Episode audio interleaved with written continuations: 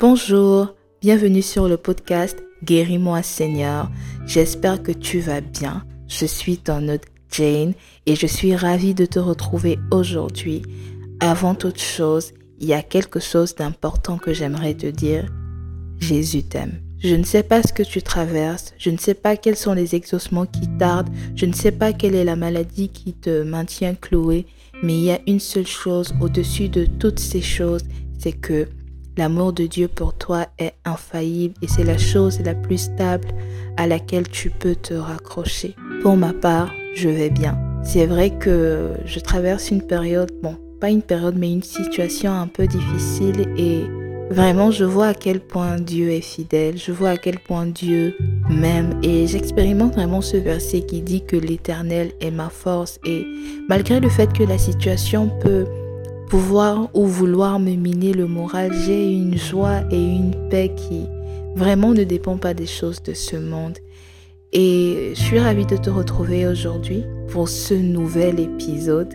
Et on va continuer dans la lancée du pardon, mais on va aborder le pardon différemment. On va parler de la culpabilité et de comment il est important de se pardonner à soi-même pour avancer. D'où le thème de l'épisode d'aujourd'hui, Sois libre du fardeau de la culpabilité. Vous savez déjà que j'aime les définitions et j'ai trouvé une définition de la culpabilité. La culpabilité se définit comme le sentiment d'une personne coupable ou tenue pour coupable ou qui se sent à tort ou à raison coupable d'avoir transgressé une règle. Et la culpabilité, tout comme le pardon, c'est une notion un peu complexe à aborder dans le sens où, pour moi, il y a deux formes de culpabilité. Il y a la culpabilité, en guillemets, positive. C'est la culpabilité qu'on peut ressentir après avoir voilà, commis une faute, après avoir offensé une personne, après avoir en tout cas transgressé une règle et naturellement qui nous mène à ce qu'on appelle la repentance, qui nous mène à véritablement reconnaître qu'on ne s'est pas bien comporté et à chercher réparation de l'acte que nous avons posé. Et il y a la culpabilité qui est négative. C'est une culpabilité qui ne nous pousse pas à la repentance, mais nous pousse à adopter un comportement qui peut sembler ou qui est destructeur. Et c'est un peu ce qu'on peut observer avec l'histoire de Jésus, de Judas et de Pierre. Pierre a manifesté de la culpabilité positive dans le sens où il s'est rendu compte qu'il avait trahi Jésus. Il est revenu sur sa trahison et il a cherché à réparer son tort. Judas, lui, il a compris que ce qu'il avait fait n'était pas une bonne chose, mais sa culpabilité ne l'a pas poussé à réparer, ça l'a plutôt poussé à, se détruire et il s'est suicidé. Et la définition que j'ai donnée avait trois volets. Le fait d'être réellement coupable, le fait d'être tenu coupable et le troisième, c'est le fait de se sentir coupable. Et on va parler premièrement du fait d'être tenu coupable. Comment les accusations, comment les, les comportements des personnes qu'on a eu à offenser ou qu'on n'a même pas eu à offenser peuvent nous maintenir dans une culpabilité qui influence nos pensées, influence nos actions, influence nos choix, notre manière de parler, etc. Et également ici, le principe de la dette s'applique, sauf que nous, maintenant, nous sommes les débiteurs et les autres sont les créanciers. Les personnes qui te font ou qui te font te sentir coupable te donne toujours l'impression que tu n'es pas assez, que les efforts que tu fournis ne sont pas assez. Oui, tu dis que tu es en train de changer ou tu as changé, mais euh, c'est pas assez. Tu peux faire mieux, tu peux faire plus, tu peux. En tout cas, ils te mettent vraiment dans une position où j'ai envie de dire, tu es comme une orange qui est pressée. Il faut toujours que tu en fasses plus. Il faut toujours que tu donnes plus. Il faut toujours, en tout cas, que tu fasses mieux que ce que tu es en train de faire. Et ils te le disent sans eux-mêmes être en mesure de faire mieux que ce que tu fais. Et je prends vraiment le cas d'une femme qui est dans une relation, et ça c'est une relation qui est toxique, où tu es avec un homme qui passe le temps à te donner l'impression que tu es une moins que rien. Dans ta manière de t'habiller, tu t'habilles pas bien dans ta manière de parler, tu ne parles pas assez bien, tu n'es pas assez intelligent, tu n'es pas assez belle. Oh non, moi, quand je t'ai rencontré, tu étais mince. Aujourd'hui, tu es grosse. Est-ce que tu ne devrais pas? En tout cas, vraiment, les personnes qui te maintiennent dans cet état de culpabilité et d'accusation permanente vont vraiment chercher à te rabaisser et à te faire te sentir au plus mal. Vraiment, quand je dis au plus mal, c'est-à-dire à vraiment te retirer en fait ton estime de soi, à vraiment te retirer qui tu es, à te voler ton identité. Les fausses accusations te retirent ton identité. Pourquoi? Parce que c'est comme un t-shirt blanc. S'il est blanc, il n'y a aucune tache dessus.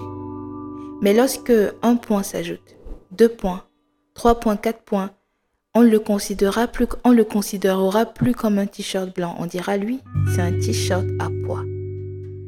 Donc, les fausses accusations viennent vraiment changer ton identité. Elles te volent ton identité, elles te volent ce que tu es censé être, ce que tu étais réellement et te maintiennent vraiment dans un état de culpabilité où tu vas te mettre à te comporter d'une certaine manière parce que tu ne veux plus entendre ces accusations, parce que tu ne veux plus te sentir coupable face à ce que les autres te reprochent, tu vas commencer à te comporter d'une certaine manière pour rentrer dans une box ou dans un cadre pour leur plaire. Et là, nous sommes dans Marc 3. Après que Jésus ait eu à faire voilà, pas mal de miracles, a délivré un certain nombre de personnes et tout, à Marc 3, le verset 22, les scribes l'accusent et lui disent que c'est par Belzébub, en gros, qu'il chasse les démons. Et vous imaginez Jésus, le fils du charpentier, versus les scribes, qui est-ce qu'on allait écouter? Très probablement pas Jésus. Et ça aurait pu le freiner, il aurait pu se dire que, mais Père, tu m'as envoyé sur la terre pour faire un certain nombre de choses. Je suis en train de le faire, mais les gens m'accusent en fait. Et il s'est pas arrêté à ces fausses accusations. Il s'est pas arrêté à ce que les scribes pouvaient dire de lui. Il s'est pas arrêté à comment est-ce que les autres le voyaient ou bien les petits points noirs, j'ai envie de dire, que les autres ajoutaient sur son vêtement. Non, non, non. Mais il a vraiment cru en ce que Dieu avait dit sur sa vie. Il a vraiment cru à l'identité que Dieu lui avait donnée. Et vraiment, c'est un peu la parole d'encouragement que je pouvais te donner aujourd'hui. Les gens t'ont peut-être accusé.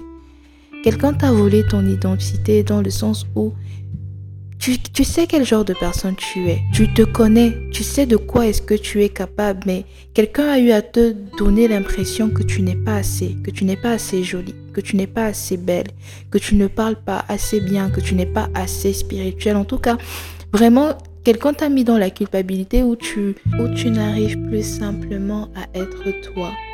Et crois-le quand je te le dis, tu es libéré de cette culpabilité au nom de Jésus. Non, tu n'es pas un incapable. Non, tu n'es pas une moins que rien. Et tu n'es pas une fille légère. Ce n'est pas de ta faute si cet homme t'a abandonné avec cette grossesse. Ce n'est pas de ta faute si ton père n'a pas voulu te reconnaître à la naissance. Ce n'est pas de ta faute si tes parents t'ont abandonné. Reçois véritablement aujourd'hui, au travers de cet épisode, ta délivrance dans le nom de Jésus. Et la deuxième forme de culpabilité qu'on va aborder aujourd'hui, c'est le fait de se sentir à tort coupable. Et lorsque je préparais l'épisode, euh, c'était vraiment de parler de la culpabilité qu'on peut ressentir dans notre relation avec Dieu. Et vraiment pour être passé par là, c'est vraiment difficile.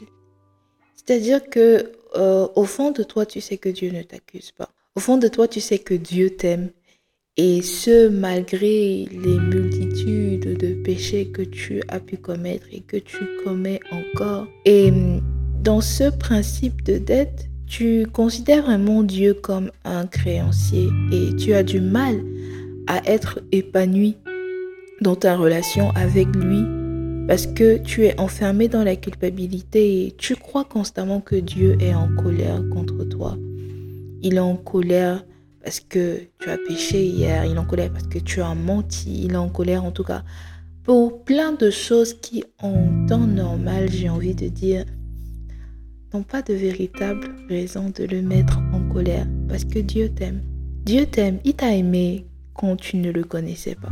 Et son amour pour toi n'a pas de fin. Son amour pour toi est infaillible. Et comme je pouvais encore le dire au début de cet épisode, l'amour de Dieu est la chose la plus solide à laquelle tu peux t'accrocher. Et c'est vraiment difficile quand on se sent coupable vis-à-vis de Dieu parce que tu as vraiment du mal à prier, tu as vraiment du mal à surtout lire ta Bible. Pourquoi? Tu as l'impression que chaque fois que tu lis ta Bible, les Écritures t'accusent, tes pensées t'accusent et tu es juste là en mode mais comment est-ce que je peux prier alors que hier je me suis masturbée Comment est-ce que je peux aller à l'église le dimanche alors que hier, je sais même pas, je connais même pas le nom de la fille avec qui j'ai dormi. Comment est-ce que tu peux penser que ta prière va être exaucée alors que ça fait des jours et des jours que tu n'as pas lu ta Bible? Et en considérant vraiment Dieu comme un créancier, on met nos œuvres en avant au lieu de mettre notre foi en lui. Ce n'est pas parce que tu pries tous les jours à 5 heures. Ce n'est pas parce que tu vas à l'église chaque dimanche. Ce n'est pas parce que tu donnes ta dîme, tes offrandes et que tout ton salaire part à l'église que Dieu t'aime ou que tu es sauvé. Non, Dieu t'aime et il t'a élu avant la fondation du monde. Il t'avait déjà choisi.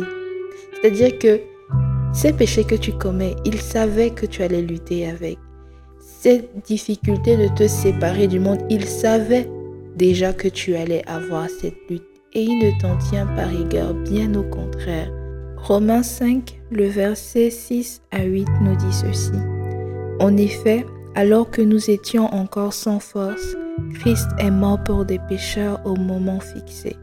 À peine mourrait-on pour un juste, peut-être accepterait-on de mourir pour quelqu'un de bien. Mais voici comment Dieu prouve son amour envers nous. Alors que nous étions encore des pécheurs, Christ est mort pour nous. Christ est mort pour toi. Je ne sais pas quel euh, péché t'empêche de pleinement donner ta vie à Jésus. Je ne sais pas quelle est la chose qui te donne l'impression que ce n'est pas le moment d'accepter Jésus, ce n'est pas le moment de revenir parce que tu es bien trop sale. Le verset 8 nous dit que alors que nous étions pécheurs, Christ est mort pour nous. Christ est mort pour toi en sachant la condition dans laquelle tu es actuellement. Et il n'a pas besoin que tu sois parfait. Il n'a pas besoin que tu sois parfaite. Il a juste besoin que tu aies la foi en lui. C'est au travers de la foi que tu as en Jésus que ta vie peut être transformée et j'ai pas vraiment envie que cet épisode soit long, alors je vais m'arrêter là. Je vais juste partager mon témoignage. La période où j'accepte Jésus comme mon sauveur et Seigneur personnel, je suis vraiment l'ombre de moi-même. Euh, je sortais d'une relation de deux ans, une relation assez toxique où j'ai constamment, en tout cas la plupart du temps, été accusée. Et j'étais accusée, j'ai envie de dire, de la manière la plus sournoise possible, dans le sens où c'est quelqu'un qui me donnait beaucoup d'amour, beaucoup d'attention et elle me culpabilisait dans ma manière de l'aimer en mode moi je t'aime comme ça, moi je t'aime d'une certaine manière, tu ne m'aimes pas assez, tu n'en fais pas assez, tu, tu n'es pas assez bien, vraiment j'ai pas l'impression de me sentir aimée. Lorsque la relation s'est terminée, c'était vraiment l'ombre de moi-même. Je ne savais plus qui j'étais, je n'avais plus aucune identité et ce que j'ai fait, c'était vraiment de, de, de, vivre ma vie, quoi. Je ne vais pas dire que j'allais dans mon homme, mais concernant le fait des relations amoureuses, j'avais moins de principes. J'avais besoin de, de me lâcher, j'avais besoin, je sais pas, en, en ayant été dans une relation où j'étais dominée, j'avais, je voulais être dans des relations où c'est moi qui donnais le temps. Et forcément, pour être dans une relation où on donne le temps, il faut pas s'attacher, il faut vraiment vivre les choses de, de la manière la plus détachée possible. On est quoi Un an après la rupture ou un an et demi, je pense, et je sens que quelque chose ne va pas. J'ai pas guéri, le fait de d'avoir des des situationships, comme on appelle aujourd'hui, ne m'aident pas. Bien au contraire, ça me fait plus de mal. Je fais du mal aux personnes qui s'attachent à moi et forcément à qui je ne m'attache pas parce que je m'étais dit non. Je veux plus qu'un homme ait de l'ascendance sur moi, c'est moi qui décide. Je suis un an et demi plus tard et je me dis waouh, Seigneur, je je sais pas qui je suis. J'ai l'impression que j'ai laissé toute mon identité, tout. En fait, j'ai laissé mon passeport, mon acte de naissance, tout entre les mains de cet homme. Et je suis juste là, je suis une épave, je suis vide. Le fait d'aller dans mon homme, ça me satisfait pas. J'ai besoin de quelque chose de plus, mais est-ce que tu m'aimes encore? Est-ce que est-ce que tu veux encore de moi? Est-ce que je peux revenir? Parce que je sais qu'à un moment tu m'as appelé, j'ai dit non. Est-ce que je peux venir? Et c'était vraiment dans cet état d'esprit que j'étais. Bah, j'ai pris le risque de revenir en me disant bon, si Dieu ne veut pas de moi, je ne sais pas comment je vais faire parce que c'est la seule issue que j'ai actuellement. Vraiment, je, je suis allée outre ma culpabilité. Et à ce moment-là, c'était plus une culpabilité négative qui me disait tu as trop péché, tu as trop donné ton corps aux hommes, tu as trop fait des, des, des, des, des crasses. Tu as trop brisé des cœurs. Tu as trop... Non, non, c'était juste moi en, train de revenir à Jésus et de lui dire, j'ai entendu parler de toi. Maintenant, il faut que je te connaisse. Il faut que je te rencontre. Ça a vraiment été le, la meilleure rencontre de ma vie. Ça a été vraiment mon plus grand amour. C'est mon plus grand amour même. C'était vraiment difficile. Pourquoi? Parce que je transposais mes blessures dans ma relation avec Dieu. Il j'avais toujours l'impression, en tout cas, j'étais toujours en mode, il faut que j'en fasse plus, il faut que je donne plus. Là, je n'en fais pas assez, j'ai l'impression que j'en fais pas assez. Est-ce que Dieu est fâché parce que j'ai pas lu ma Bible aujourd'hui, j'ai pas prié à 5 heures, j'ai pas respecté mes temps d'intercession, j'ai pas, j'ai pas, j'ai pas, j'ai pas, j'ai pas, jusqu'à ce que Dieu me dise, bah, à quel moment je t'ai demandé tout ça? À quel moment? Et de m'asseoir et de me dire, mais c'est vrai, au début, je priais parce que je voulais juste être dans ta présence. Je lisais ma Bible parce que je découvrais un monde qui était tout nouveau pour moi. Et pourquoi est-ce que j'ai je rends ça, on va dire quoi? Le fait de prier, de lire ma Bible, de me sanctifier, j'en fais de ça une corvée plutôt que de voir la beauté qui se cache derrière le fait de me consacrer pleinement à Jésus. Et vraiment, à ce moment-là, le poids de la culpabilité est tombé. L'impression de ne pas en faire assez est tombée. J'ai juste compris que Dieu voulait juste que je sois avec lui. Et que c'est lui, par le Saint-Esprit, qui allait me donner la force pas de lire ma Bible, de prier, de me sanctifier, de vraiment me séparer du monde en fait et que cette force-là ne pouvait en aucun cas et ne pourra jamais se trouver à l'intérieur de moi. Et je te laisse sur cette note. Je prie véritablement que tu sois délivré du poids de la culpabilité et que après cet épisode, tu puisses vraiment aller dans les bras de Jésus et lui dire bah je reviens. Je suis resté loin, mais je pense que c'est le moment pour moi de revenir totalement à toi. Que Dieu te bénisse, que tu puisses retrouver cette intimité ou trouver cette intimité avec Jésus. On se retrouve dans pas très longtemps, je l'espère. Pendant ce temps, prends soin de toi, prends soin de ton cœur et laisse-toi aimer par Jésus.